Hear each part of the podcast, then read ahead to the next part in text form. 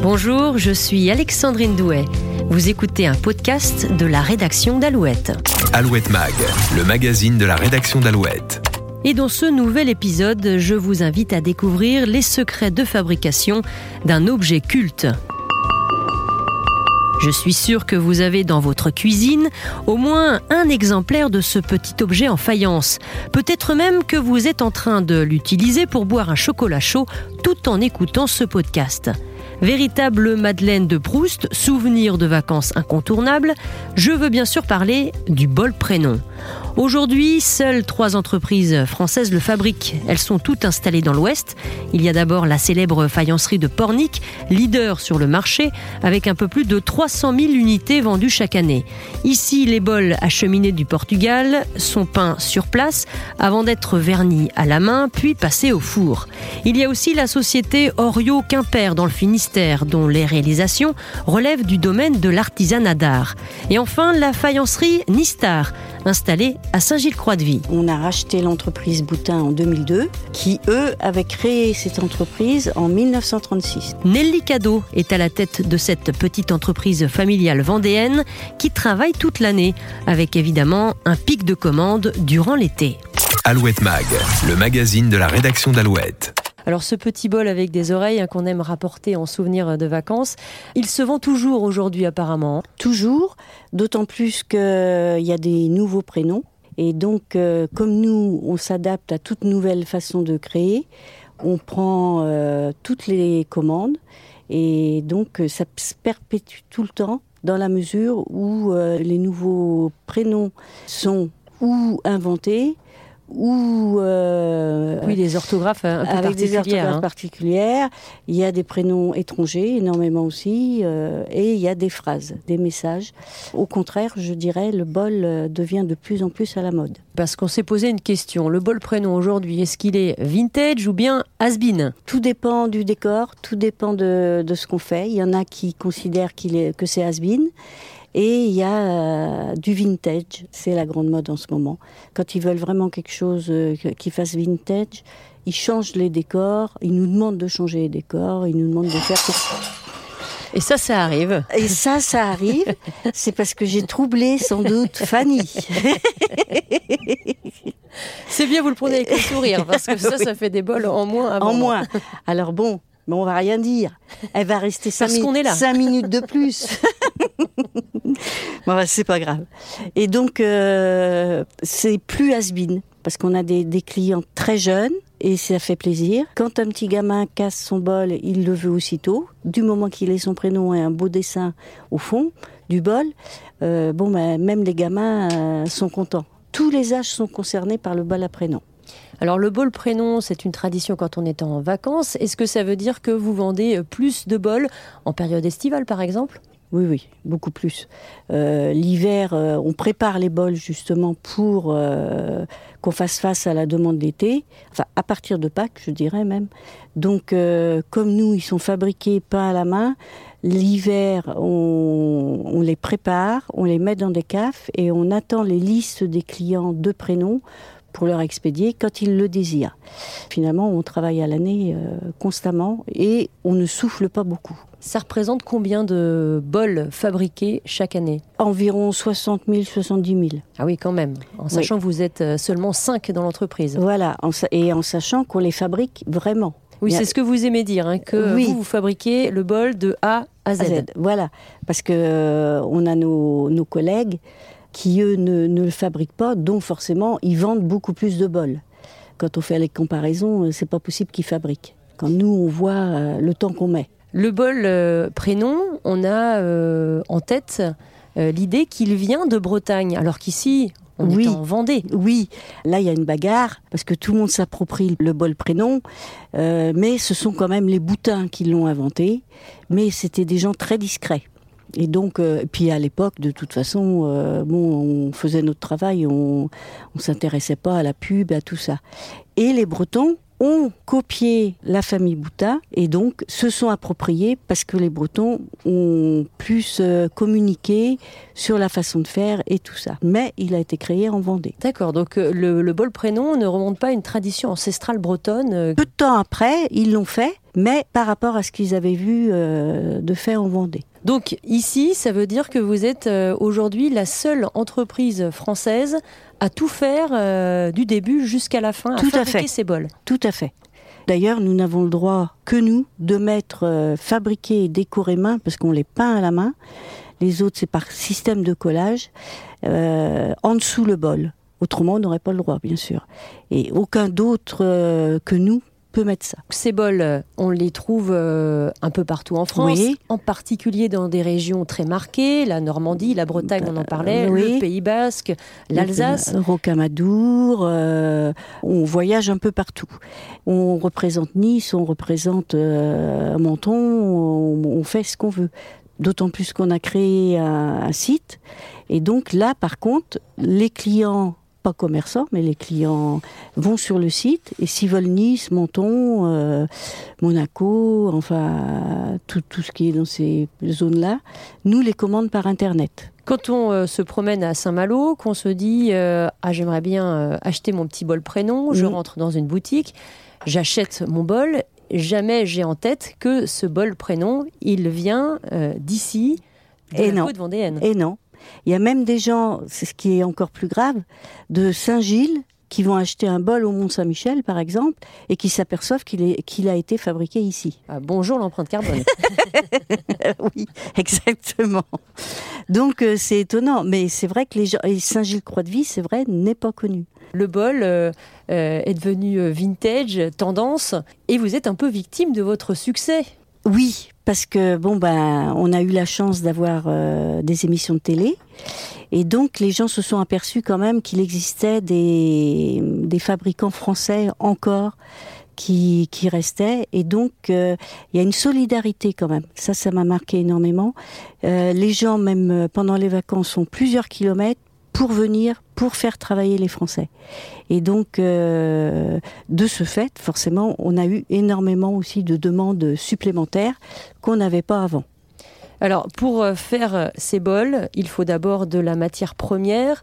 Elle vient d'où cette matière première? Elle, elle vient d'Italie, parce qu'en France, on n'a plus de terre. Tout comme euh, les fours, il y a deux réparateurs euh, en France. Donc, si on tombe en panne d'un four, ce qui arrive, ou une pièce manquante ou n'importe, on, on essaie de pas tomber en panne au mois d'août, forcément, parce que là, c'est la cata. Et ben, il faut faire venir les pièces de l'étranger. En France, il n'y a plus de fabricants des pièces de nos fours, qui, il faut le rappeler, euh, date de, de 1950, on va dire. On perpétue vraiment, dans tous les sens du terme, la tradition. Et c'est euh, compliqué peut-être de racheter euh, d'autres fours pour euh, répondre à la demande? Oui, là c'est compliqué. Et là, par contre, il va falloir euh, s'attaquer au problème parce que euh, vieillissent vraiment beaucoup quand même. Alors, on essaie par contre de créer des machines pour alléger les tâches, pour faire gagner du temps et pour que ce soit moins pénible. Et bon, ben là, dans la mesure du possible, tous les ans, on investit quelque chose. On investit pour. euh, là, on va investir pour la façon d'ébarber les bols. Euh, Arnaud vous montrera. Et, donc après, ça sera l'étape des fours.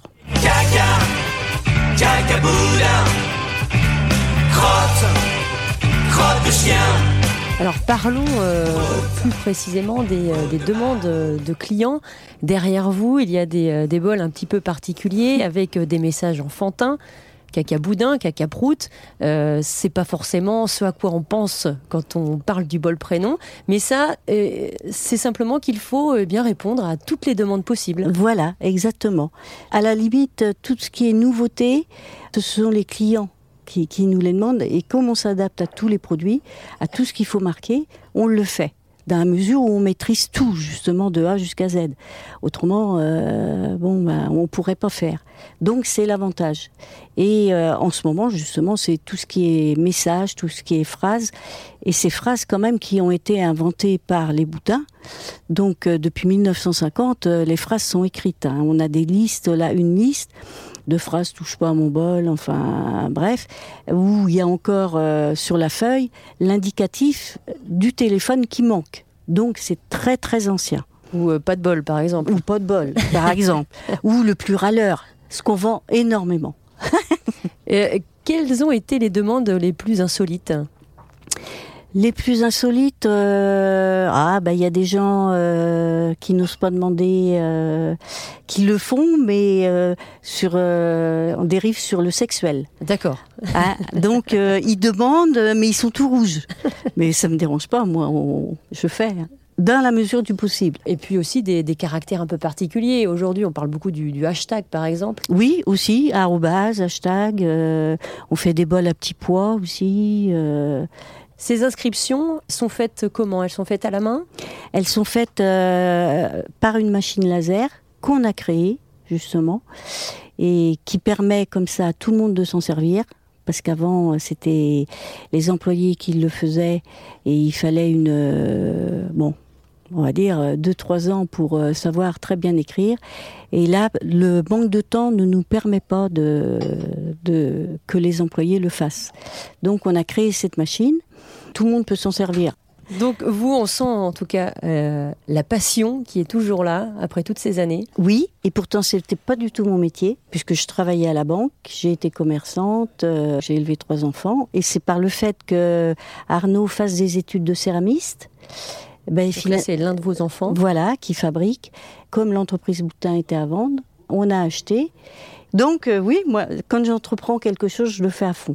Donc l'entreprise, vous l'avez reprise, vous me disiez 2002. en 2002. Mm. Quand vous l'avez euh, reprise, euh, dans quelle euh, situation était-elle? Bon, euh, il y avait besoin de la reprendre. Autrement, euh, ça s'arrêtait. Donc euh, une grosse différence entre 2002 et aujourd'hui, Oui, où là je- vous euh, oui. croulez sous les demandes. tout à fait. Et puis bon, quand on reprend une entreprise, c'est pour faire mieux. Est-ce que justement vous bénéficiez peut-être aussi euh, de, de cet intérêt des Français pour le Made in France aujourd'hui? Énormément. Plus ça va, plus les gens viennent euh, parce que c'est français et ils recherchent le produit français parce que malheureusement il y en a de moins en moins. Et donc là aussi, ça fait énormément plaisir.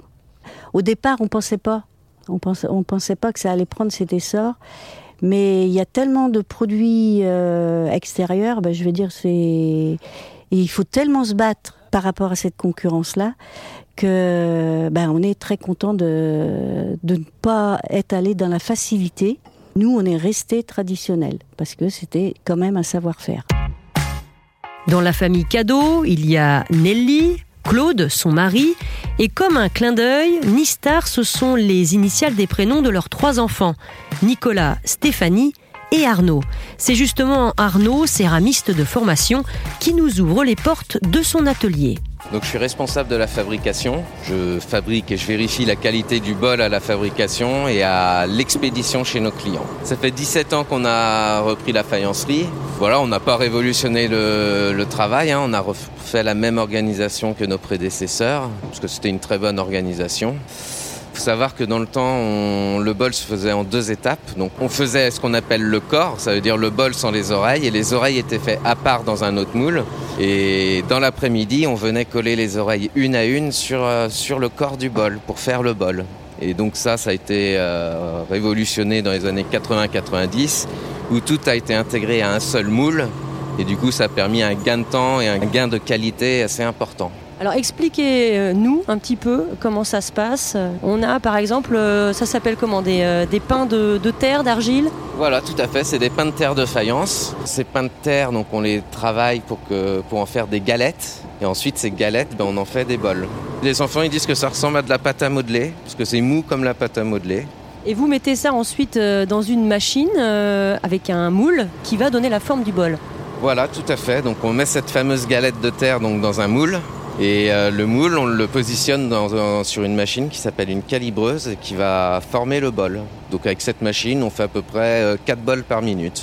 Ensuite, euh, le bol, vous le mettez dans un séchoir, c'est ça? Voilà, donc un séchoir euh, qui permet d'envoyer de l'air chaud sur euh, le bol qui vient d'être fabriqué. Ce qui fait qu'au bout d'une demi-heure, euh, le bol il, a- il s'est rétracté et donc du coup il est démoulable. Le moule est réutilisable euh, à l'infini toute la journée comme ça.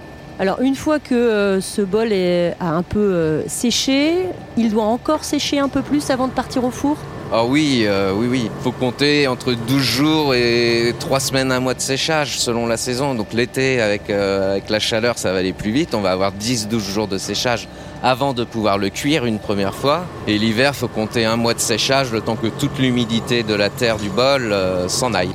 Le bol part ensuite euh, au four. Tout à fait. Donc euh, c'est une première cuisson. Donc on appelle ça une, un- une cuisson biscuit. Le bol est cuit à 1050 degrés. Donc il faut 8 heures à peu près pour monter à cette température. Il faut autant de temps pour euh, le refroidissement et pour pouvoir travailler le bol.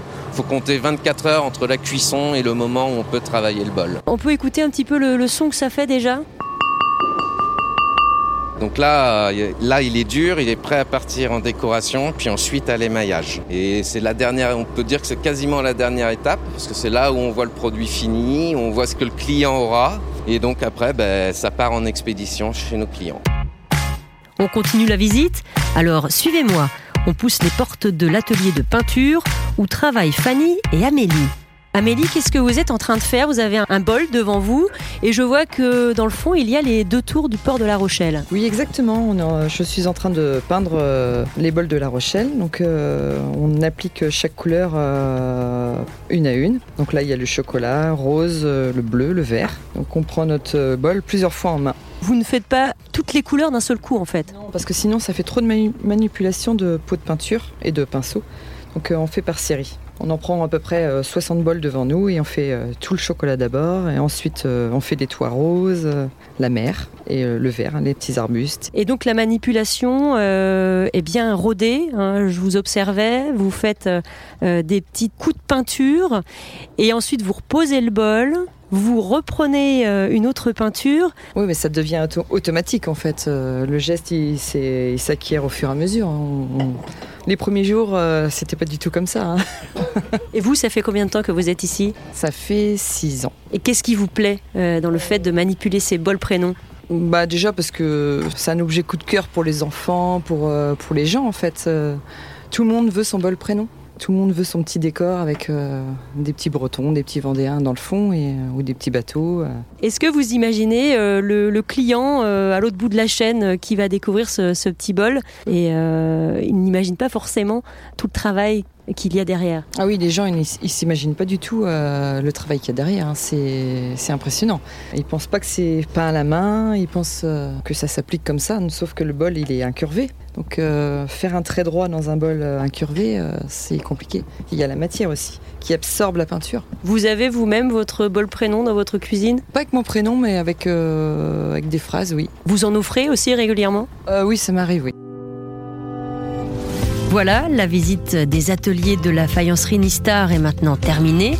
J'espère que ça vous a plu. Et avant de prendre votre petit déjeuner ou votre goûter avec votre bol prénom, n'oubliez pas de vérifier, il porte peut-être la griffe Nistar. C'est maintenant la fin de ce podcast. Merci de l'avoir écouté. Un nouvel épisode à découvrir très prochainement. Il sera question d'une émission de télé qui commence comme ça. Mais je ne vous en dis pas plus pour l'instant. En attendant, n'oubliez pas de donner votre avis et de vous abonner au podcast Alouette Mag sur toutes les plateformes de podcast, ainsi que sur Deezer et Spotify. Et pour toutes vos questions et suggestions, une seule adresse podcast.alouette.fr. Allez, à très bientôt. Alouette Mag, le magazine de la rédaction d'Alouette qui s'écoute sur alouette.fr et toutes les plateformes de podcast.